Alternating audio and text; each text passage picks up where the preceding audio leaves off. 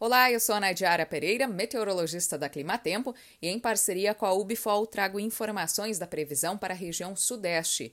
Hoje é dia 5 de julho e uma intensa massa de ar seco predomina sobre a região sudeste. Apenas entre o nordeste de Minas Gerais e norte do Espírito Santo tem condições para variação de nebulosidade e até alguns episódios isolados de chuva.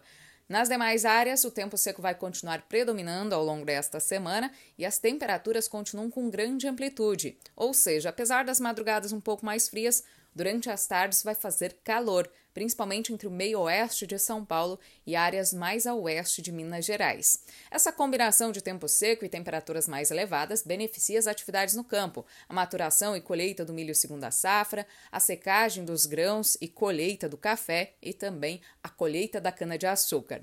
No início da próxima semana, com o avanço de uma frente fria pelo centro-sul do país, o tempo volta a ficar mais úmido no estado de São Paulo, mas as condições para chuvas significativas são muito baixas.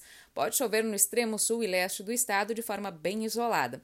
Essa frente fria que vai avançar no decorrer da próxima semana virá acompanhada também por um declínio das temperaturas. Só que para a região sudeste não tem previsão para extremos de temperatura mínima. As madrugadas devem ficar ligeiramente mais frias entre São Paulo e sul de Minas Gerais no final da primeira quinzena de julho.